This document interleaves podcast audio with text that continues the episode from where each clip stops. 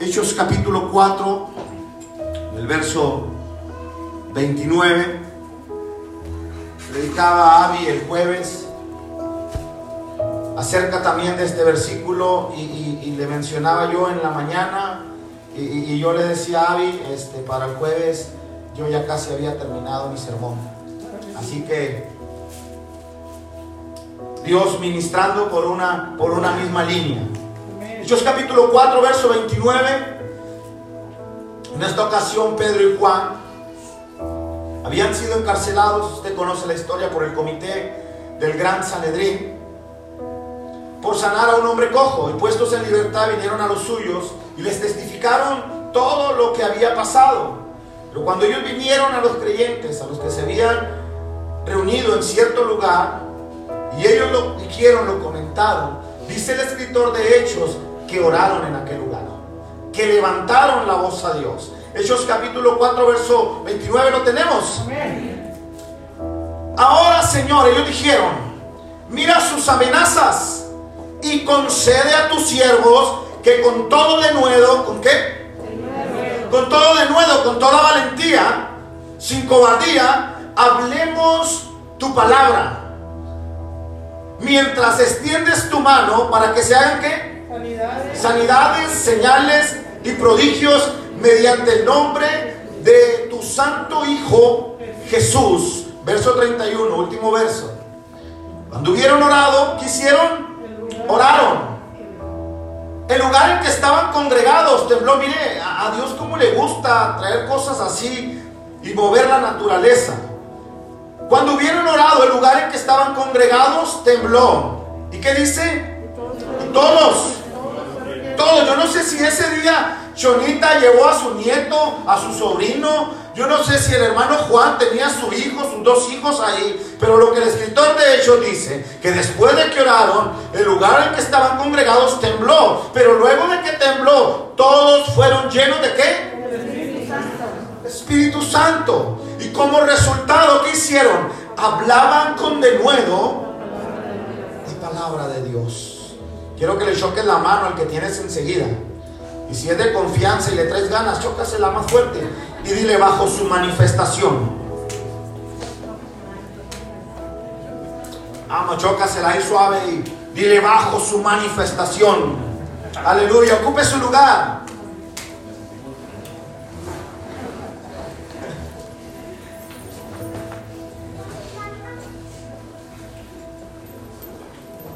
Dele una sonrisa al que tiene a su lado.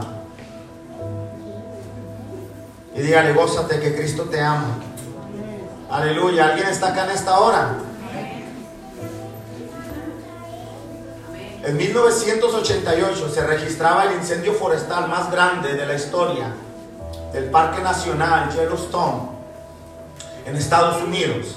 Y si bien empezó este incendio, dicen los que saben, que empezó con pequeños incendios individuales mas las llamas se extendieron rápidamente, sin control, debido, escúchenme bien, a los fuertes vientos y a la sequía, o la sequía fue la que provocó aquel incendio en aquel año. El 8 de septiembre de 1988, por primera vez, por primera vez, el famoso parque Yellowstone fue cerrado. Más de 9 mil bombeos y más de 4 mil soldados fueron asignados para apagar el fuego entre helicópteros y aviones especiales. Escúcheme bien. 321 mil 300 hectáreas fueron afectadas.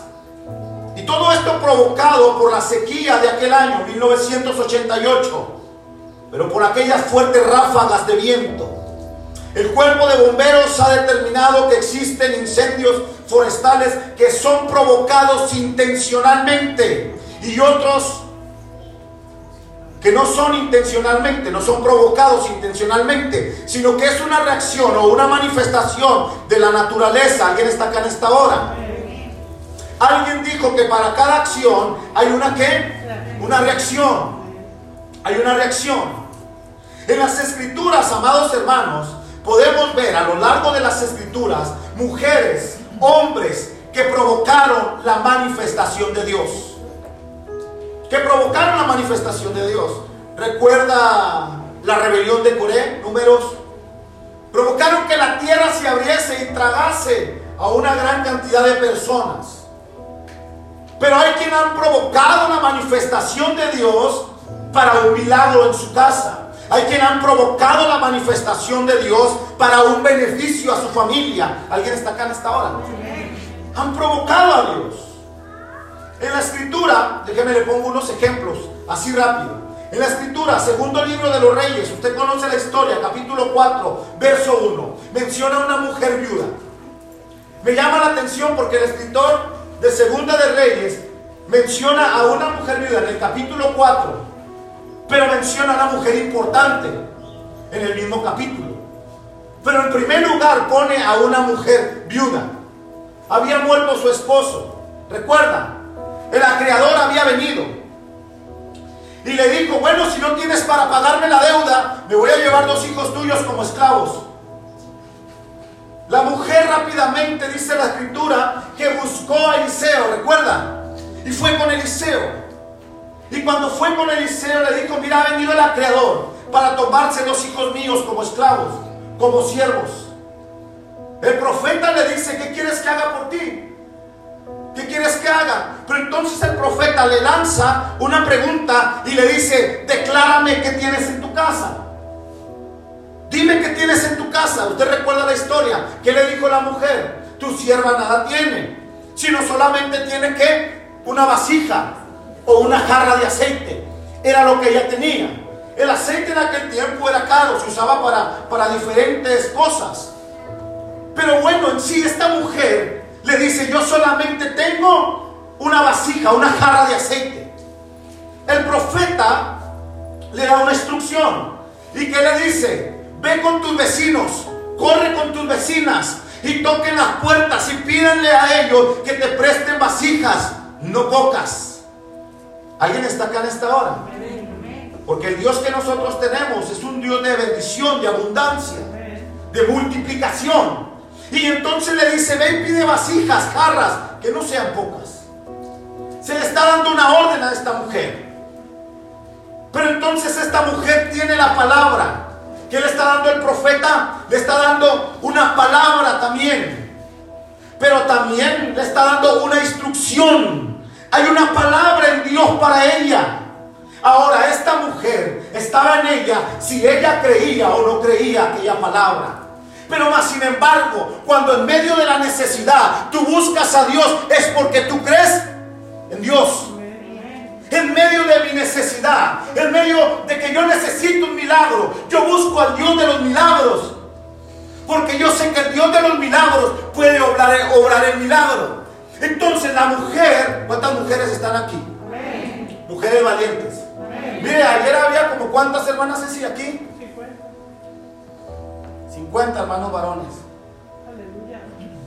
Mire, yo me gozaba, venía y me asomaba y me gozaba. Estábamos en el comedor nosotros y yo me gozaba. Y yo decía, qué bendición. Y mire, y iban y nos decían, eh, que se agarren porque va para largo. Y yo decía, qué maravilloso ver a las mujeres de Dios involucradas en las cosas del reino. Entonces tú ves una mujer que en medio de su necesidad, de su quebranto, va y busca ayuda, pero va y busca al profeta que representaba también la presencia de Dios en aquellos lugares. Esta mujer no fue avanza, ¿verdad? No fue a creer soluciones. Esta mujer recurrió con el profeta ¿Y qué fue lo que hizo el profeta? Le dio una palabra. ¿Veías esto? Dime qué tienes en tu casa. Y la mujer dice, pues tengo una vasija con aceite. Ok, ahí está la solución, vamos. Ve y consíguete vasijas, no pocas, bastantes. La mujer recibe la palabra recibe una instrucción como usted y como yo. Recibimos la palabra, la instrucción de Dios, pero nosotros decidimos si caminamos en base a esa palabra. Si yo creo lo que Dios me está diciendo o no. Bien la mujer, yo no sé, ¿verdad? Que pudo haber pensado otras cosas. Pero si bien el escritor nos muestra y nos presenta este gran milagro por una mujer que creyó, diga conmigo creyó, creyó.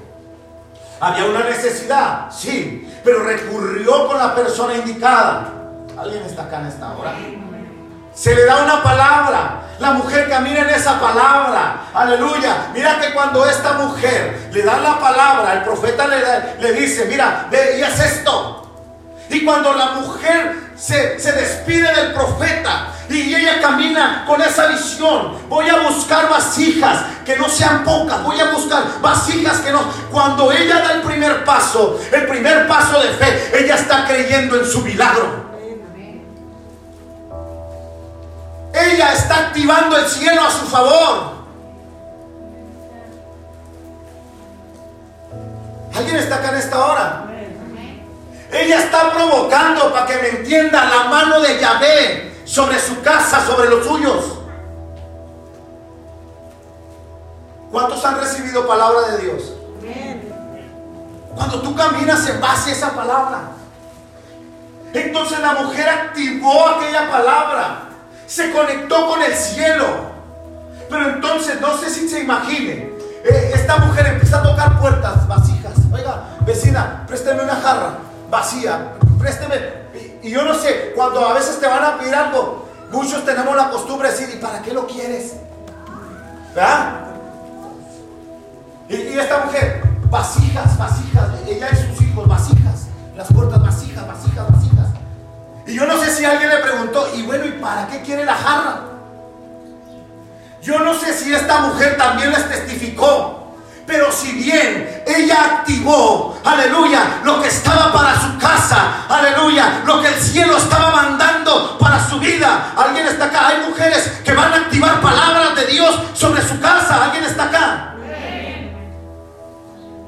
Entonces ellos consiguen las jarras, no sé en qué las llevaron, consiguen las jarras, se meten a la casa. A ver muchachos, ¿qué fue lo que dijo el profeta? No, pues que nos encerráramos.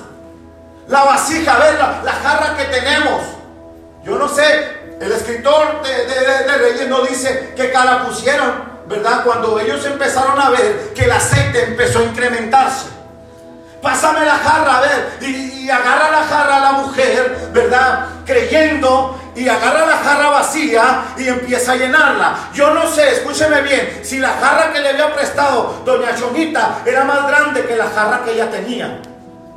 Lo sorprendente en esto es que ella empieza a ver que la jarra se empieza a llenar, pero su jarra no, no disminuye. Alguien está acá en esta hora. es que lo que lo que pasó ahí es que ella creyó lo que el cielo le dijo. Es que ella tomó la palabra que Dios le había mandado para su casa. Alguien está acá en esta hora. Dale un codazo al que tienes a tu lado y dile, a Dios se le cree. Aleluya. Vamos, vamos, vamos. Dile, dile, todo lo que tenemos, lo tenemos porque le hemos creído a Dios. Porque le creemos a Dios. Entonces, a ver muchachos, pásenme la siguiente, la siguiente jarra. Mamá, pero es más grande la siguiente. Pásala. empezaron a llenar y su jarra no disminuía. Estaba fluyendo el aceite, que es lo que te presenta el escritor de Segunda de Reyes a una mujer, aleluya, obediente y una mujer firme en su fe. Hay de, esas mujeres aquí. Las que tienen a su esposo enseguida, dígale, agárrate. Porque cosas mayores vamos a ver. Amén. Mire, lo que me determina es mi fe. mire, yo, admiro a las mujeres. Porque cuando la mujer se propone hacer algo, cuidado. Cuando la mujer le cree a Dios, uh, que se agarre el infierno. Pero es una mujer que está provocando la mano de Dios, que está provocando la bendición de Dios, la fe y la, obediencia, perdón, y la fe de una mujer necesitada provocó la mano poderosa de Dios. ¿Alguien está acá en esta hora? Déjenme avanzo rápido al siguiente ejemplo. Segundo libro de los Reyes, ahí mismo, en el capítulo 4. Aconteció, en el verso 8, aconteció también que, que, un día, perdón, pasaba Eliseo por Sunem y había allí una mujer importante. Acá te dice una mujer viuda. Pero ya ahora acá el escritor te pone una mujer importante que le invitaba insistentemente a que comiese. Y cuando él pasaba por ahí, venía a la casa de ella a comer. Alguien está acá en esta hora. Que le invitaba insistentemente. Sunem estaba en el camino entre Samaria y Carmel. Un camino que el profeta Eliseo, escúchenme bien, traficaba muy seguido. Por lo tanto, esta mujer en el original hebreo, una mujer importante en el original hebreo, lo que está diciendo el escritor en el, en el original está diciendo una mujer esforzada y valiente.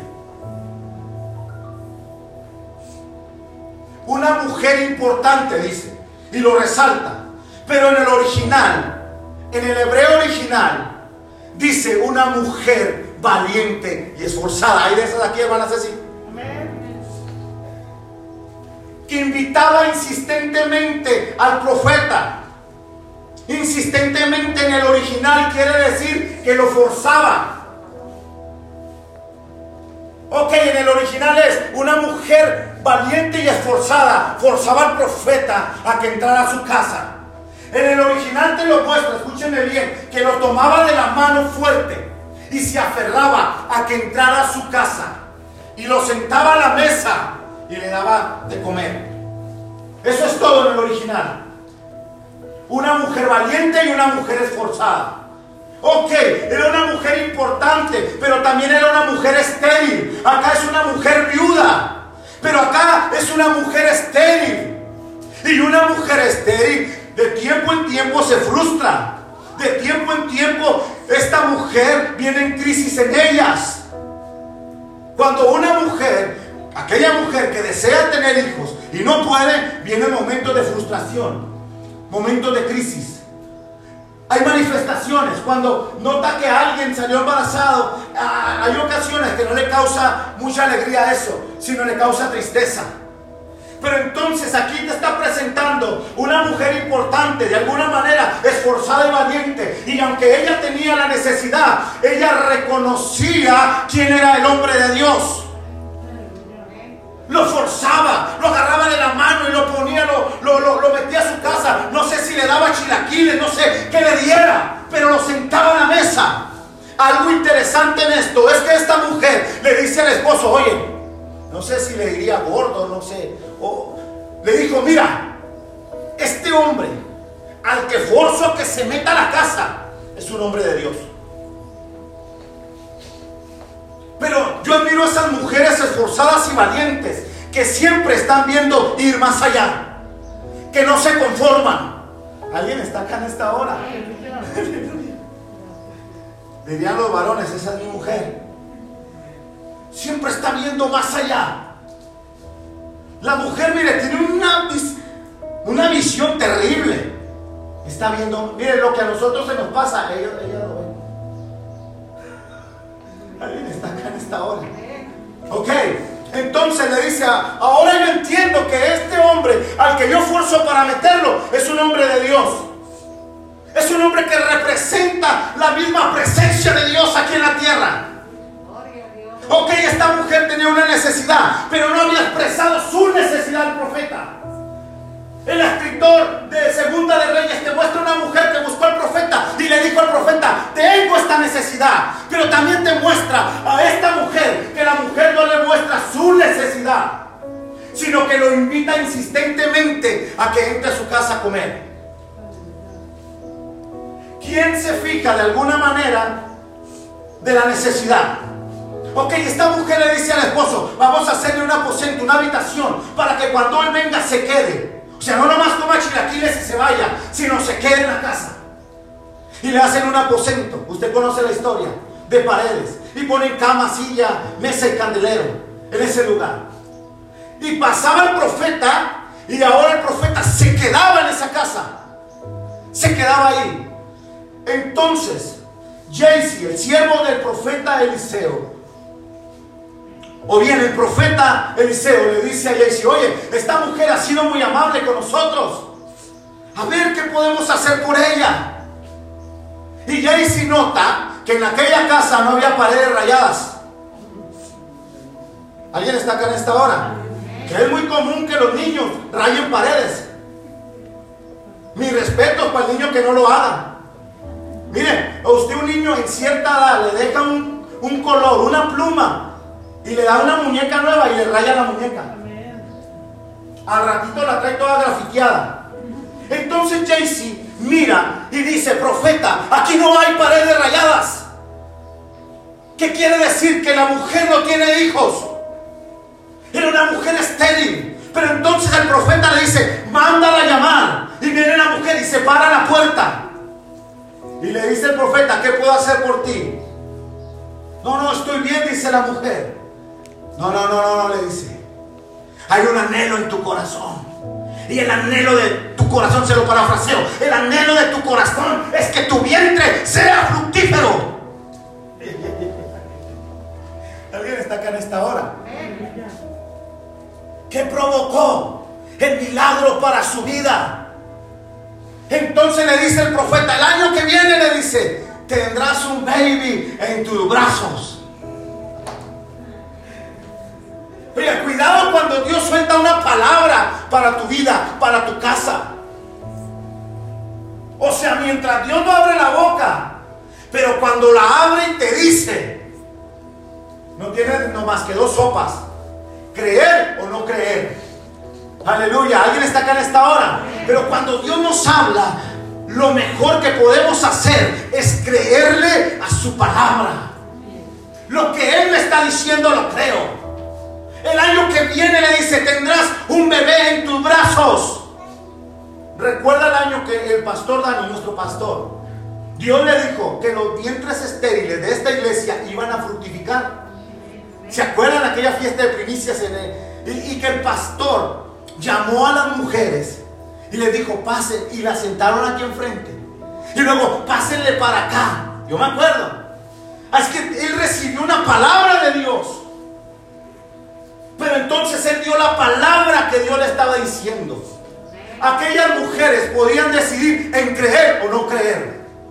Ellas podían decidir en, a lo mejor el pastor cenó muchas tortas o hamburguesas y, le, está pasando esto.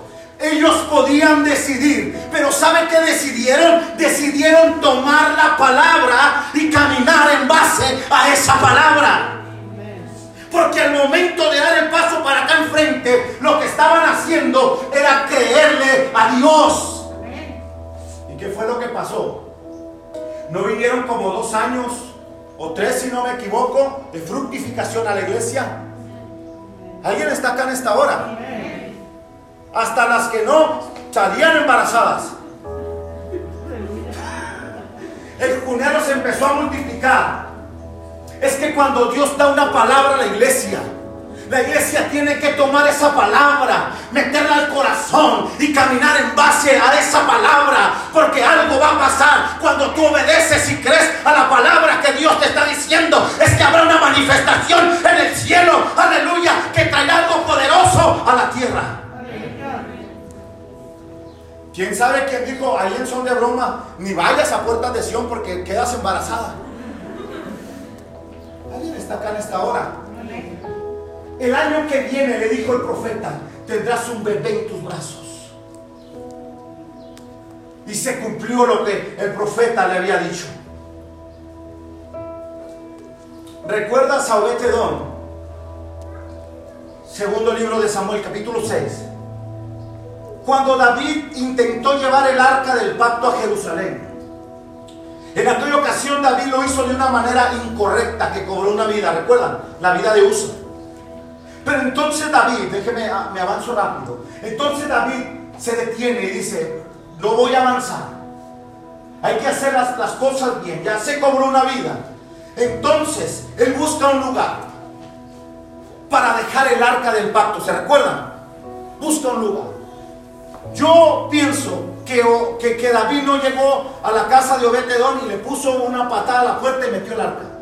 Él tuvo que llegar y tocar aquella casa. Y, manifestarle la situación que se estaba viviendo. No sé pedirle de favor que si podía abrir las puertas de su casa para dejar el arca del pacto por un tiempo ahí. Mientras él organizaba el cómo venir por el arca. ¿Alguien, está acá en esta hora? Pero entonces, ¿qué es lo que hace Obetedón? Con su hospitalidad al arca del pacto que representaba la misma presencia de Dios, él provocó la mano de Dios para su casa. Con su hospitalidad, con su honra, provocó la manifestación de Dios. Entonces viene el arca y la ponen en la casa de Obededón. Segundo libro de los reyes de, Samuel, perdón, capítulo 6, verso 10. De modo que David no quiso traer para sí el arca de Jehová a la ciudad de David y la hizo llevar a casa de Obededón, verso 11. Y estuvo el arca de Jehová en casa de Obededón, Geteo, tres meses. Y bendijo Jehová a Obededón y a toda su casa. Ah, es que la hospitalidad de Obetedón provocó la manifestación de su. Yo no sé si el campo de Obetedón ya no daba papas. Yo no sé si ya no daba tomates. No sé si su ganado se estaba muriendo. Pero lo que dice, que cuando entró el arca del pacto, el ambiente en aquella casa cambió a bendición y todo empezó a prosperar. Porque cuando Dios bendice una casa, prospera. ¿Alguien está acá en esta hora? Levanta tu mano derecha y di, mi casa es bendecida por la presencia de Dios. Mi empresa, mi negocio es bendecido por la presencia de Dios. La hospitalidad de Obededón trajo la bendición para su casa, para todos los de su casa. Número uno, la mujer viuda con, el, con la jarra de aceite en sus manos provocó la manifestación de Dios, una multiplicación de aceite. Número dos, la mujer tsunamita que sentaba a la mesa al profeta provocó la manifestación de Dios y lo que era estéril fructificó. Número 3, Obededón con su hospitalidad provocó la bendición del Todopoderoso sobre toda su casa y su familia. Dale un codazo que tienes enseguida y dile, nos conviene tener la presencia de Dios en casa. Dile, nos conviene meter la presencia de Dios en nuestro negocio, en nuestros proyectos, ahí que esté la presencia de Dios. Porque cuando la presencia de Dios está ahí, todo es bendecido. Alguien puede aplaudirle al Señor en esta, en esta tarde. Aleluya, y al Señor.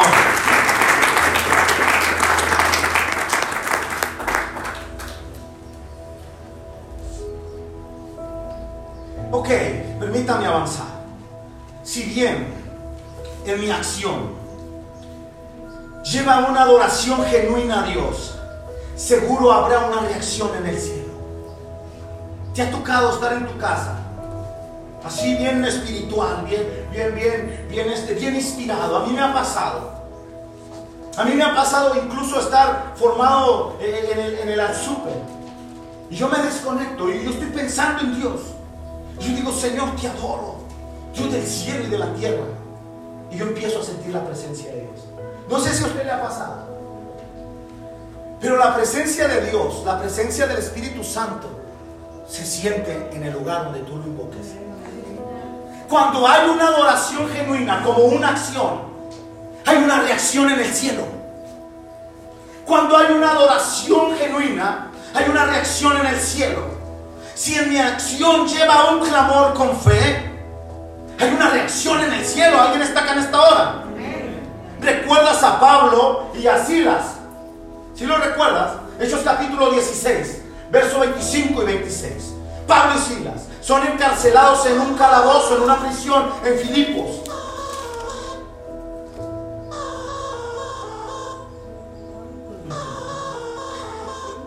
¿Alguien está acá en esta hora?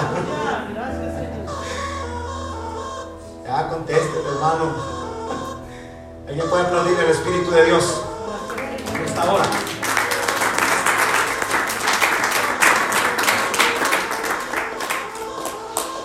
Entonces Pablo y Silas están en aquella prisión y ellos ellos levantan una adoración a Dios Levantan una adoración a Dios. Ahora, no están en un lugar muy cómodo.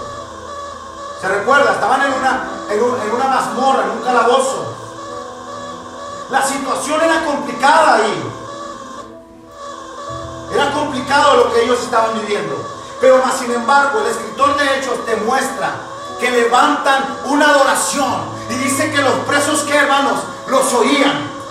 Era tanto lo que ellos levantaban en su adoración, en sus himnos, que los presos oían. Pero luego dice que ellos empezaron a orar a medianoche. Entonces hay una acción de parte de ellos, pero que va a provocar una reacción en el cielo. ¿Alguien está acá en esta hora? Hechos capítulo 16, verso 26. ¿Qué fue lo que pasó? Entonces sobrevino de repente un gran terremoto, de tal manera que los cimientos de la cárcel se sacudían. Yo no sé si mientras ellos adoraban, Dios le estaba haciendo así. Y algo se empezó a estremecer en la cárcel. A veces que la acción de ellos, la adoración, provocó algo en el cielo. Algo poderoso provocó. Y entonces dice la escritura, y al instante se abrieron todas las puertas y las cadenas de todos se soltaron. ¿Qué fue lo que pasó? Se abrieron todas las puertas y las cadenas de todos se soltaron. La acción que ellos estaban haciendo en su adoración, en su oración, provocó una reacción del cielo que se manifestó en la tierra. Y dice que se soltaron las cadenas y se abrieron todas las puertas. A veces esperamos que las cosas inusuales ocurran en el mejor escenario. Pero las cosas y manifestaciones de Dios muchas de las veces pasan cuando no es el escenario que esperamos. Ellos no estaban en, una, en un lugar donde había luces, donde estaba bien adornado, sino era un calabozo. Y en aquel calabozo ellos adoraron y ellos oraron a Dios y Dios respondió a su adoración y a su oración. ¿Alguien puede aplaudirle al Señor? Ellos provocaron la manifestación de Dios en aquel lugar. A veces la iglesia, escúchenme bien, no estará en una posición tan cómoda. A veces la iglesia pasará por quebrantos. Usted y yo. Pasaremos por dolor, por quebrantos. Mas déjeme decirle esto, más en azotes o en quebrantos, la iglesia fue diseñada para provocar la manifestación gloriosa de Dios aquí en la tierra. ¿Alguien está acá en esta hora?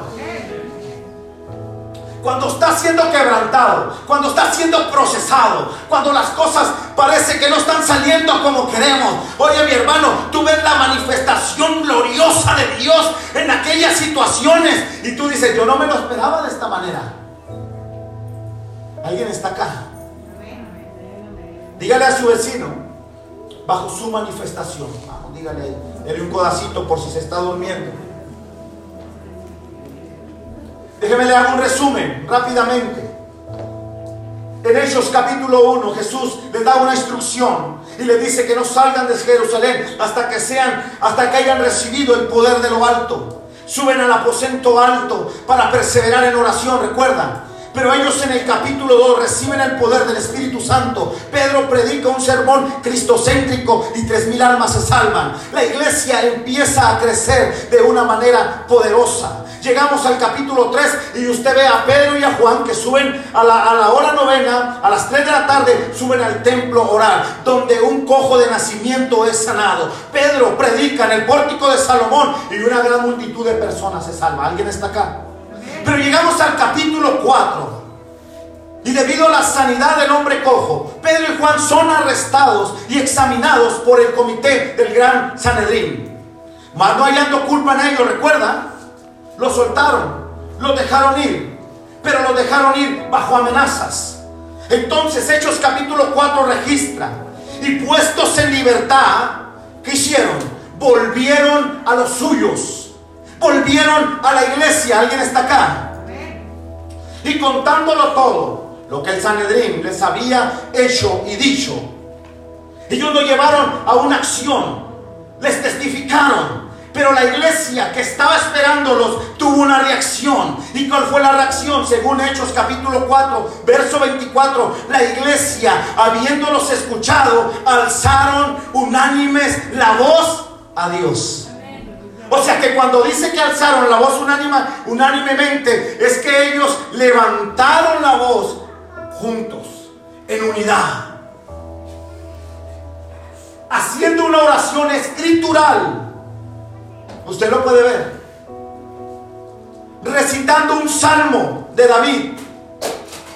Entonces, ¿cuál fue la reacción de la iglesia? Alzaron unánimes la voz en su acción. La iglesia podrá estar bajo amenaza. Estaban bajo amenaza. Porque el comité religioso quería aplastar la iglesia que estaba creciendo. Pero en la reacción de la iglesia, más la iglesia levantó la voz unánimemente a Dios. Oraron, ¿alguien está acá? La iglesia podrá ser perseguida. Mas la iglesia en su reacción vuelve a la oración. ¿Alguien está acá? La iglesia que depende del Espíritu Santo jamás, escúchenme bien, va a perder su posición. Vuelvo y repito, la iglesia que depende del Espíritu Santo jamás va a perder su posición aquí en la tierra. Vendrán persecuciones, vendrán situaciones, guerras, lo que venga. Y la iglesia depende del Espíritu Santo, no pierde su posición ni pierde su identidad. La iglesia nació en el poder del Espíritu Santo. ¿Cuántos dicen amén? La iglesia nació en el poder del Espíritu Santo y es en ese poder que tiene el propósito de seguir avanzando. 120 números registra, de alguna manera aproximadamente. 120 que provocaron la manifestación del Espíritu Santo. Cuando Pedro y Juan y la iglesia levantaron a Dios, ellos dijeron, Hechos capítulo 4, verso 29. Y ahora ellos dijeron en su oración, Señor, mira sus amenazas y concede a tus siervos que con todo denuedo, que con toda valentía hablemos tu palabra. Qué maravillosa oración, ¿no, hermanos?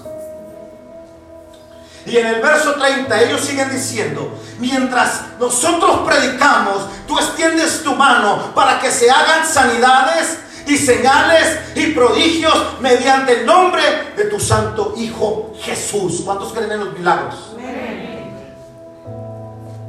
mientras nosotros predicamos, mientras nosotros hablamos con valentía, lo que el escritor de Hechos nos muestra a la luz de la escritura es a una iglesia, número uno, a una iglesia que no niega su realidad, están bajo amenaza. Lo que ellos te presentan, o el escritor Lucas, el escritor de Hechos te presenta, es una iglesia que no niega su realidad. Somos conscientes de lo que vivimos, o de la persecución que se levante en contra de la iglesia. Ellos estaban bajo amenaza y viendo que el escritor te está mostrando una iglesia que no niega su realidad, pero también número dos te muestra una iglesia que no pierde su visión o su asignación. No sé si me entienda. Y también te muestra una iglesia con sentido de dependencia. Puesta su confianza totalmente en Dios. Diga conmigo, una iglesia, bajo la manifestación del Espíritu Santo. Tres principios que llevaron a la iglesia primitiva a provocar la manifestación del Espíritu Santo. Levante su mano derecha, ayúdeme. Y diga conmigo obediencia, honra y oración. Quizá alguien puede decir en esta tarde, Hermano, pero todo eso no lo sabemos. Y lo que usted está predicando no lo sabemos. Pero lo llevamos a la acción. Alguien está acá en esta hora. Lo llevamos a la acción porque toda acción trae una reacción. Y la iglesia fue puesta en la tierra para provocar la manifestación de Dios. Y es claro los versos que están mencionando. Es claro lo que dice Hechos en el capítulo 4. Ahora dice, Señor, Mientras nosotros predicamos tu palabra con denuedo. Obediencia número uno. Obediencia a Dios. Hechos capítulo 4, verso 19. Mas Pedro y Juan respondiendo diciendo, juzgad si es justo delante de Dios obedecer a vosotros antes que a Dios. Llevan la obediencia. Verso 20, porque no podemos dejar de decir lo que hemos visto y lo que hemos oído, que habían visto a un Cristo resucitado. Había evidencia en ellos. Eran testigos de que Cristo había resucitado. Entonces lo que ellos están diciendo, nosotros no podemos callar el mensaje de la cruz. No podemos callar de un Cristo que resucitó al tercer día. ¿Alguien está acá en esta hora? Entonces, ellos dicen, ¿cómo vamos a obedecer a los hombres antes que a Dios si las señales son evidentes? No vamos a callar, vamos a hablar con denuedo la palabra de Dios. Jesús les había dicho, no salgan señores de Jerusalén hasta que reciban el Espíritu Santo. Y ellos lo hicieron, se sometieron a la palabra de Jesús. Luego los ves que no dejaron de hablar en el bendito nombre de Cristo. Porque para provocar la manifestación de Dios habrá que obedecer al Dios que no vemos, pero que lo sentimos. Habrá que obedecerlo en ocasiones donde no entendemos las cosas, donde decimos no lo entiendo, pero te obedezco. Lo que provocó la manifestación de Dios fueron corazones que obedecieron al Dios de Israel. Corazones que obedecieron a Jesús que se centraron en su caminar, que se centraron en obedecer a Dios. Porque es una gran bendición cuando se te da una asignación. Porque cuántas de las veces quizá ha pasado por tu mente, es que el pastor ya me trae, nomás a mí me pone. Pues es una bendición en que pongan la mirada en ti. Es una bendición en que vengas y sirvas a la iglesia. Porque si tú obedeces, el más beneficiado vas a ser tú que provoca la manifestación, la obediencia, la sujeción a Dios, el sujetarte a Dios. El decir, ok, yo en casa soy el que tomo las decisiones, soy el papá, soy el varón, pero hay alguien supremo, hay alguien mayor que me va a dictar lo que yo tengo que hacer. Y cuando tú te sujetas a Dios, aleluya, tu vida es bendecida. ¿Alguien está acá en esta hora? Dale un codazo al que tienes y dile, vamos a obedecer a Dios. Dile, vamos a obedecerlo. Dile, va a haber ocasiones que no lo vamos a entender, pero vamos a obedecerlo. Vamos a obedecer a Dios. Número dos, honraron a la persona de Jesucristo. La honra. ¿Recuerdas a la, a la, a la mujer tsunamita? Honraba al hombre de Dios, honraba a Eliseo y provocó la manifestación. Recuerdas a la viuda con la jarra en la mano, obedeció al profeta y provocó la manifestación de Dios. Tú podrás decir en esta hora, pastor, pero yo conozco esos principios. El que camina en estos principios, aleluya, ve la gloria de Dios, la manifestación, aleluya, en su vida, en su casa, en su trabajo, en sus hijos, en los suyos obedecieron a la persona de Jesucristo. Mientras Pedro y Juan son interrogados frente al Sanedrín, ellos no pierden la oportunidad de poner en gran estima a la persona de Jesucristo. Hechos capítulo 4, verso 11.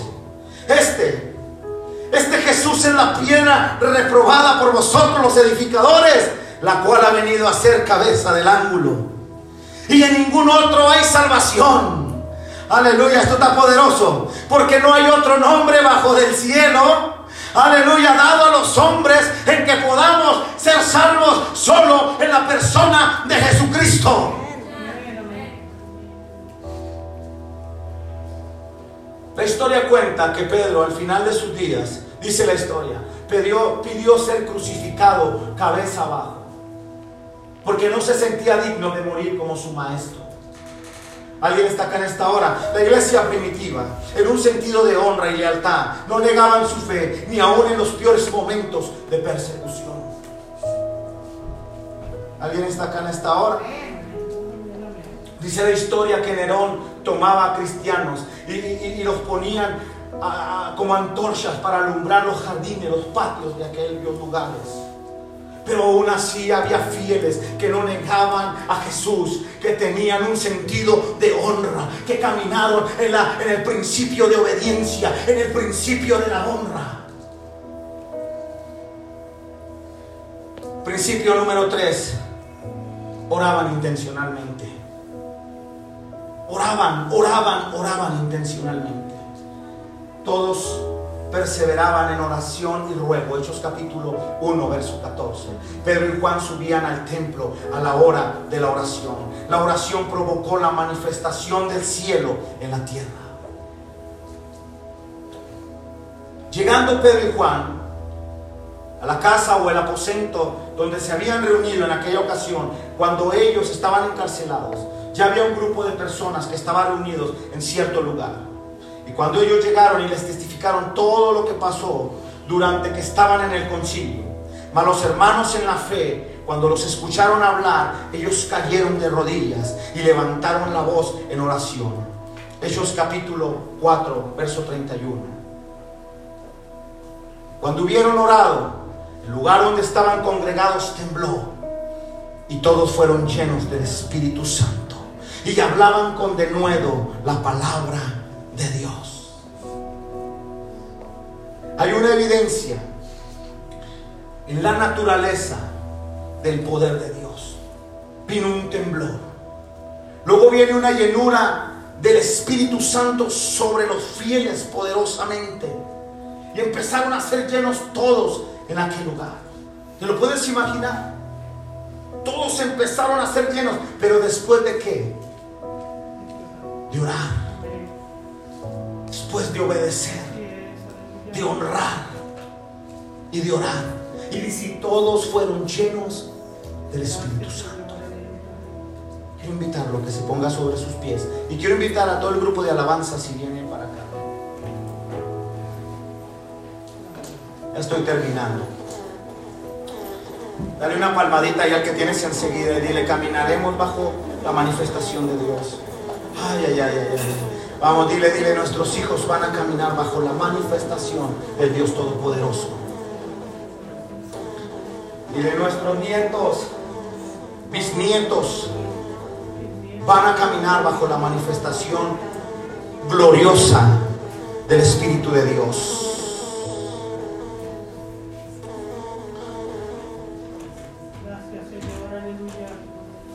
Y viene una llenura poderosa sobre ellos. La señorita Catherine Kuhlman dijo en una ocasión, es tan fácil ser lleno del Espíritu Santo, dijo ella. Dijo, solamente pídelo. Solamente anhélalo, solamente pídelo. Cuando la iglesia provoca la manifestación de Dios, escúchenme, ya voy terminando. Cuando la iglesia provoca la manifestación de Dios, viene una llenura poderosa Viene una llenura poderosa del Espíritu Santo sobre toda carne. Los niños son llenos del Espíritu de Dios. Los niños son llenos del Espíritu Santo. Los adolescentes son llenos del Espíritu Santo. Los jóvenes, las damas, los varones. Cuando viene la manifestación del Espíritu Santo, la iglesia es revitalizada. La iglesia se reaviva, se fortalece, se reanima. Número tres, la iglesia recibe aún más poder de lo alto para caminar en milagros portentos, para predicar la palabra con denuedo, para predicar el evangelio, aleluya, a toda criatura.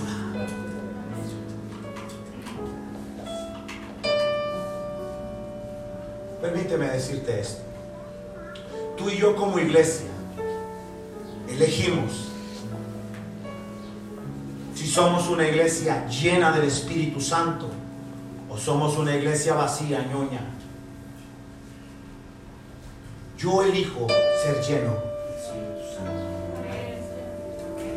Yo elijo caminar bajo la manifestación del Espíritu Santo. Hechos capítulo 4, verso 31, voy cerrando. Cuando hubieron orado, el lugar en que estaban congregados tembló. Y todos fueron llenos del Espíritu Santo y hablaban con denuedo la palabra de Dios.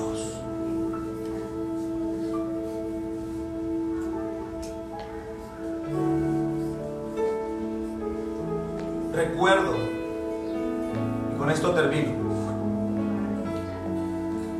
en aquella ocasión donde nos tocó trabajar juntos al pastor y a mí, estábamos en un cierto lugar, en una cierta bodega, y iba a llegar la hora de lonche. Y teníamos una lámina así grande donde calentábamos los burros, los burritos. Yo recuerdo que estábamos ahí y estaba esa lámina. Mientras escribía este mensaje, yo me recordaba eso. Y estaba la lámina ahí. Pusimos ahí los burritos a que se calentaran. Y cada quien agarró un bloque, un bloque, para, para agarrarlo de silla. Yo recuerdo que empezamos a orar, no sé si te acuerdas, pastor. Empezamos a orar. Empezó a descender la persona, el Espíritu Santo sobre nosotros. Empezó a traer una llenura poderosa sobre nosotros. Y nos habló. Y aquí venía el Espíritu Santo y nos decía, ustedes solamente están de pasada por aquí. Si cuando tú anhelas la manifestación del Espíritu Santo, mira, Él no te forza. Él no te va a doblar la mano hacia atrás. Él está buscando corazones que se dejen llenar por su presencia. Vidas que anhelen al Espíritu.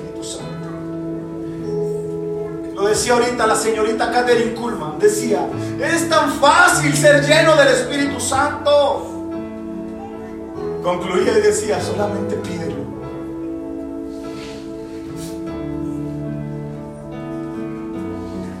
Ayer mientras ministraba en un lugar, fuimos llenos del Espíritu Santo de una manera poderosa. Y yo llegué a la casa y yo le decía al Espíritu Santo, me siento vacío, te necesito más. Es cuando la iglesia anhela y en sus principios, hay una manifestación gloriosa. Y ese es un testimonio, muchas, muchas cosas, pastor, pasaron. ¿Te recuerdas? Enamórate del Espíritu Santo. Cuando el Espíritu Santo vino en ellos, vino para quedarse. Y aquí enviaría al consolador y los va a guiar a toda verdad. El consolador en el griego, el paracletos. Tu ayudador, tu abogado, tu consolador. Iglesia, no vas a poder caminar sola. Vas a necesitar al Espíritu Santo. El Espíritu Santo está trayendo una manifestación a puerta de Sion. Pero tú eliges. Si lo anhelas.